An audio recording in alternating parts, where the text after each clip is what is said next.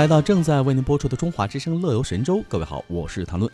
各位好，我是白强。很高兴在每天上午的十一点十分、晚上的二十二点十分收听来自北京的声音。嗯，国家旅游局网站在十九号，也就是上周二，发布了二零一七十一中秋假日旅游指南。这个指南当中提到呢，预计十月一号到十月八号期间，国内的旅游人数将会达到七点一亿人次，国内的旅游收入届时将会达到五千九百亿元人民币。好大的一块蛋糕！当然啊，啊，预计十月一号到七号期间，国内的旅游人数和旅游收入较去年同期分别会增长百分之十和百分之十二点二。嗯，我真觉得是一组好可观的这个预测和数字。那么今天呢，咱们就来好好听一听这个指南的一些主要内容。第一呢，就是假日旅游市场的预测。嗯，十一中秋佳节双节喜相逢，假期叠加构成了长达八天的超级假日。据国家旅游局数据中心居民。出游意愿调查显示啊，居民第四季度出游意愿为百分之八十二点六，那其中呢有百分之六十四点八的人啊选择在国庆中秋假日的十月底期间呢出去游玩。那么预计在十月一号至十月八号的期间啊，国内游人数将达到七点一亿人次。哇，刚才谭论也讲到了，旅游收入达到了五千九百亿。预计十月一号到十月七号期间的国内旅游人数和旅游收入较去年同期分别增长百分之十和百分之十二点二。那么假日旅游市场将呈现以下的这些趋势，我们来听听。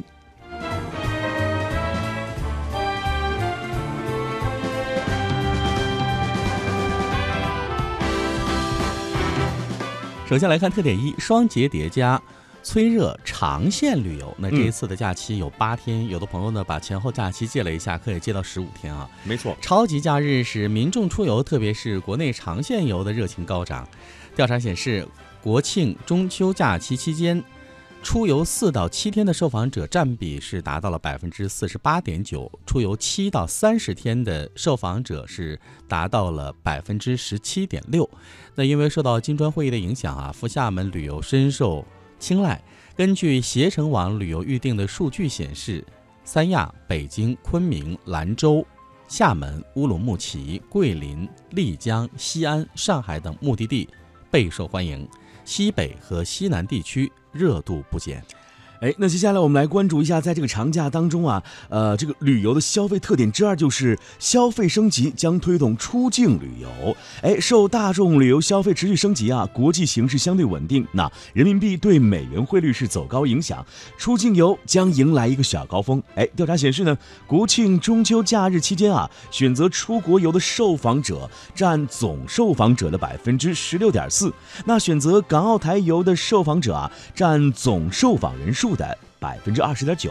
根据途牛网的旅游预订数据显示呢，新马泰、印度尼西亚以及新加坡、柬埔寨、越南等是最最热门的出境短线目的地。哎，出境长境方呃长线方面呢，有美国、加拿大、澳大利亚、法国、埃及等最受关注。像东欧游、非洲游线路也成为出境游的新亮点了。嗯，那我们再来看一下特点三：自由出行引领周边旅游。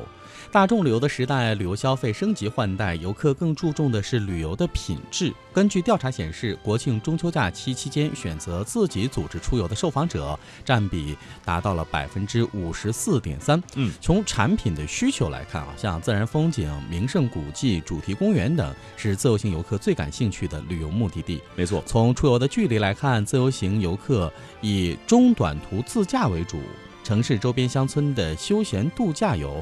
更是受到旅行者的青睐。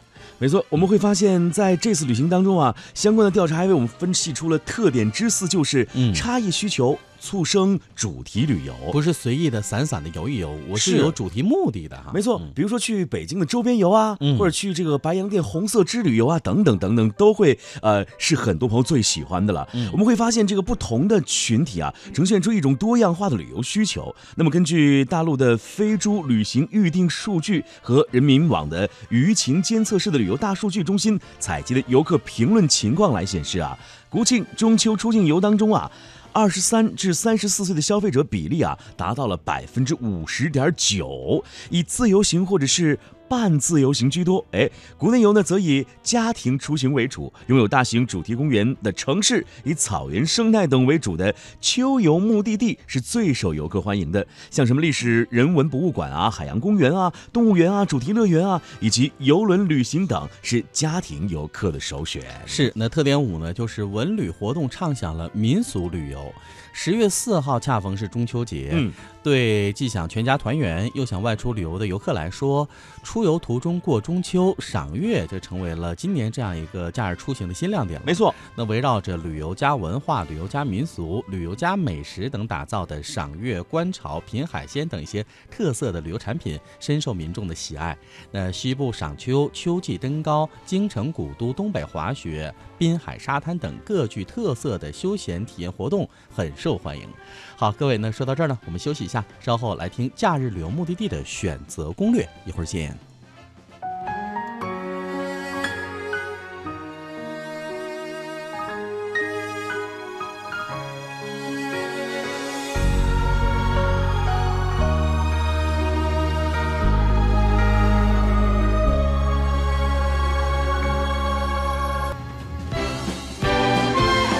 OK，回来我们继续来看假日旅游目的地的选择攻略啊。哎面对假日旅游市场当中琳琅满目的旅游线路和可以预见的高峰客流，各位如何选择在大陆旅游体验可以充满着最大程度的满意感呢？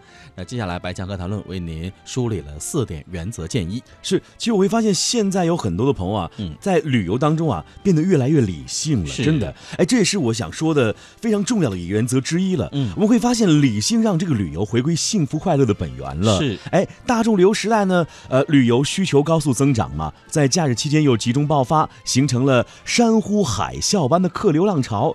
游客呢要对高峰客流影响个人体验有清醒的认识。比如说，参加假日旅游的时候啊，保持理性。那出行前，咱要杜绝攀比的心态、享乐的心态、完美的心态。我们应该选择合理的旅游线路和产品。比如说，在旅途当中啊，要保持理性和乐观，不要一味的追求个人旅行获得最大化，为他人保留合理的体验空间也非常重要，是对吧？遇到无意的磕碰或者是拥挤啊、排队啊、呃拍照、抢画面等等哎一些情况，我觉得这个时候啊，您就应该保持礼让和克制了。还有出行吃饭吃团餐的时候，特别是桌餐哈，对，非自助的状态下，我觉得谦让一点。还有一个啊，即使那个饭菜并没有那么可口，是也不要影响别人的情绪。说的对我。们可以事后来投诉嘛，没错对不对？嗯，哎，我觉得如果我们在旅途当中说一些这样那样让人非常不舒服的话语，甚至是碰到自己喜欢的菜就把那个菜转到自己的面前，这样非常非常不礼貌。嗯有些时候想一想，在吃美食的过程、旅游的过程当中，也是结交好朋友的过程，对不对？我也提醒啊，嗯如如果您遇到这样的人，我觉得您一定要讲，大声说出来。对我们真的很很讨厌这种所谓的这个烂好人哈、嗯啊都不讲，然后呢，这个旅行回来之后自己心情皱巴巴的，生？气，对不对？我们要提出合理化的建议。如哎果您觉得不想大家面对面的讲很尴尬的话，您可以跟导游讲，对不对？可以跟没错领队讲啊，这个一定要讲的。那原则二呢，错峰出行不烦心。这个错峰出行呢，各位都晓得哈，呃，可以给你一个很好的体验。同时呢，错峰出行的时候呢，你整个的消费嗯，也会有很大的一个优惠。是是是机，票啊、住宿啊，还有这个车呀，还有吃饭啊等等啊。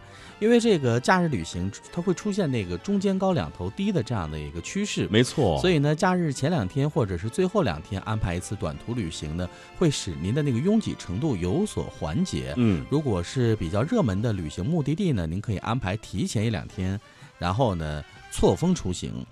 各地的交通部门都会发布一些路网提示、预测以及公路的拥堵情况，所以呢，自驾的朋友一定要注意了。还有呢，就是选择长路线的时候要科学规划，不要疲劳驾驶。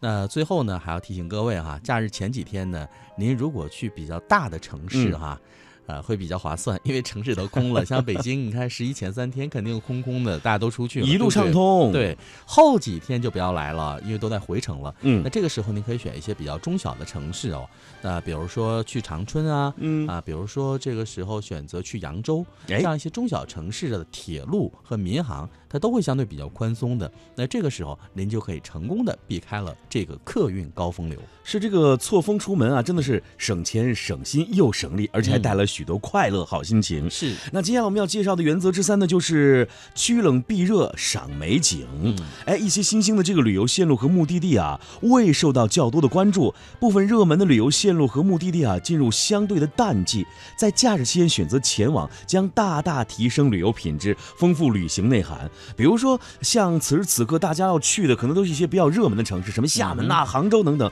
哎，我们建议您不妨去什么大美青海啊、大美甘肃啊，啊，多好宁夏，我们往这个大美宁夏对，因为这些地方此时此刻又非常凉爽，又是瓜果，呃，飘香的季节。对呀、嗯而且那边的水果非常的香甜，多好啊，对不对？嗯不仅省钱了，而且还旅游到了各种各样的异域的这样一种旅游景色，对不对？那原则四呢是拼价远行更优行啊，更悠闲。哎，那开场的时候已经说到了，今年的这个假期呢是国庆和中秋叠加到一起，所以有八天的假期。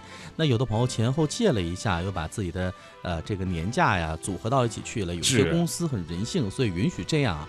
那这样的话呢，就可以有十五到二十天，甚至有的朋友可以有三十天的假期。没错，那利用这样一个带薪假期，与国庆、中秋周末组合到一起去，形成一个长假期。各位可以选择更具特色的深度旅游线路，不管是国内游还是说出境游，嗯，都会带给您很棒的旅行体验。那现在规划起来还不晚，今天是九月二十五号星期一，中午午饭的时候，各位呢可以想一下，接下来您要去哪里啊？哎，好，那听首歌休息一下，稍后呢为您带来的是旅游局给出的假日旅行出游提示，各位要注意。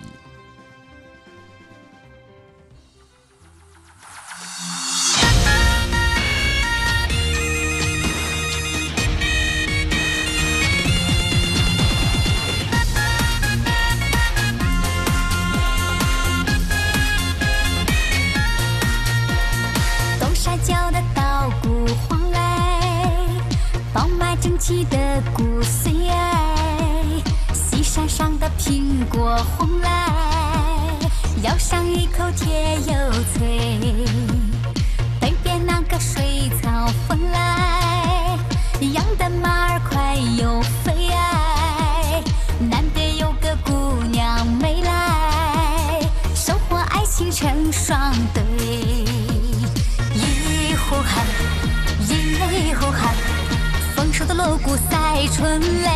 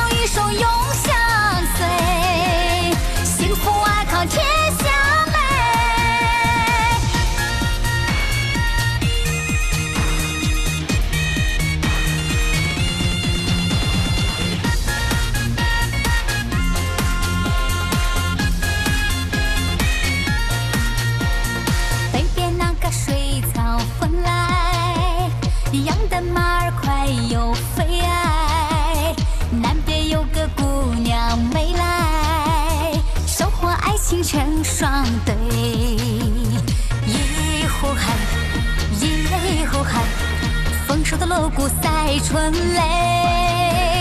一呼喊，一呼喊，举国欢腾丰收年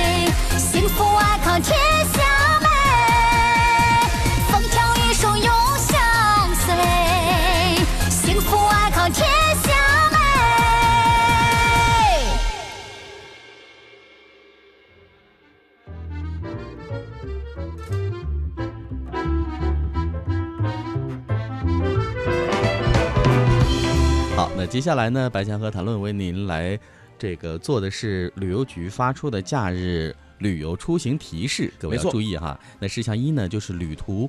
各位不要忘记安全的事情，哎一定要注意对目的地的天气变化，同时呢要做好防风、防雷、防雨等相关的准备。准备呃，比如说雨伞你要有，对不对？嗯啊，然后呢一些随身要带的，比如说腹泻、发烧的药物哈、没那同时呢，开车的朋友还要注意交通安全，提前的做好车辆检查，避免途中发生交通故障。呃，还要注意饮食安全，远离不新鲜的食材，财物分开，谨防扒手。啊，还有就是不要盲目的参加一些高风险的旅游项目。哎还有就是出行前为自己和家人购买一份旅游意外保险。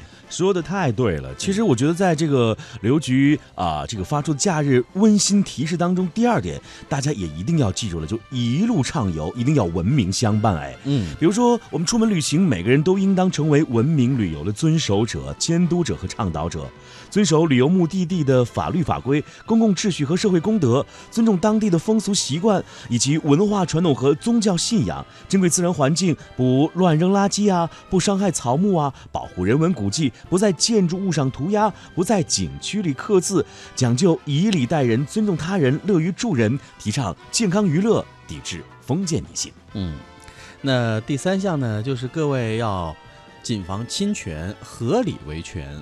那要树立一个维权意识，合理的维护自身的正当权益，嗯不要无理取闹啊。为什么提到合理维权？有的朋友真的是过度维权、过度解读了。那各位出行的时候，选择一些正规的旅行商，注意查看旅行商是否有经营资质。嗯，签订各地旅游主管部门统一印制的规范旅游合同，仔细核对每一项条款，谨记对于像购物和另行付费的活动安排享有的知情权、选择权，拒绝强制消费、捆绑消费。消费的时候呢，还要索要发票，无论是参加购物、住宿、游览和娱乐等活动，发票都是唯一的付款凭据。这个非常重要。哎，没错，当发生疑似侵权行为的时候呢，要依靠各类的诉求渠道来合理合法的维权，切忌不加限制的伸张自身的权益，过度维权，这是我们说的啊。有的朋友就闹起来了，呃真的不应该。啊这样的话呢，你给周围和所有的一个团友的。出行团友的出行体验感受就很差，这个事情可能因为你就停滞了，嗯，比如说，有的朋友航班延误，因为天气的原因哈、大闹，结果导致整个航班的同行者都不能够准时起飞了啊。这样的话呢，就因为你的过度甚至不合理的这个诉求，导致了后面的航班这个真的无限的延误啊。是，其实我觉得现在这个投诉机制真的是非常的健全，你用一种文明、合规、合理的方式去投诉，嗯而且我告诉你，这样的力度会比你大吵大闹来的更加有理有节一些多，，没错，对不对？没错。啊哈嗯我们再来关注这个安全提示的第四项吧，就是如果您在旅途当中遇到一些哎让您不顺心的事情，哎。我告诉您，有这样一个疏通的管道为您维权呢，叫做一二三零一。人家有一个标呃有一个宣传语叫做“贴心守护，等候倾诉”，哎，嗯多好啊！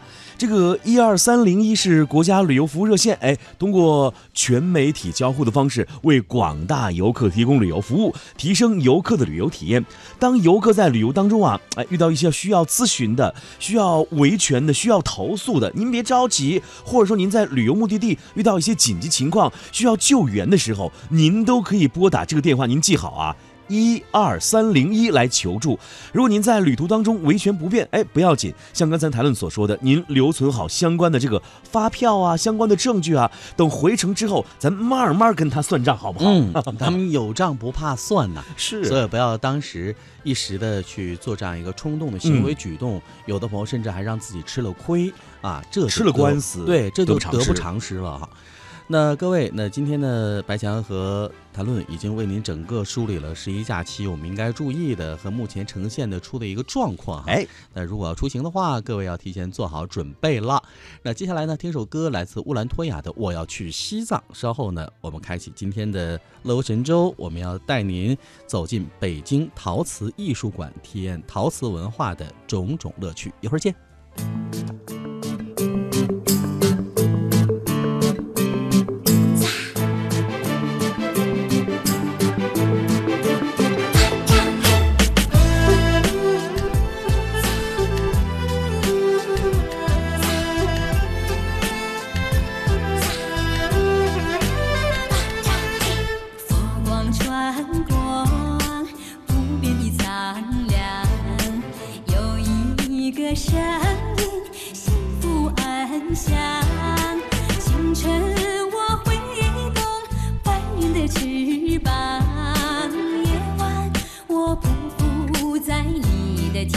天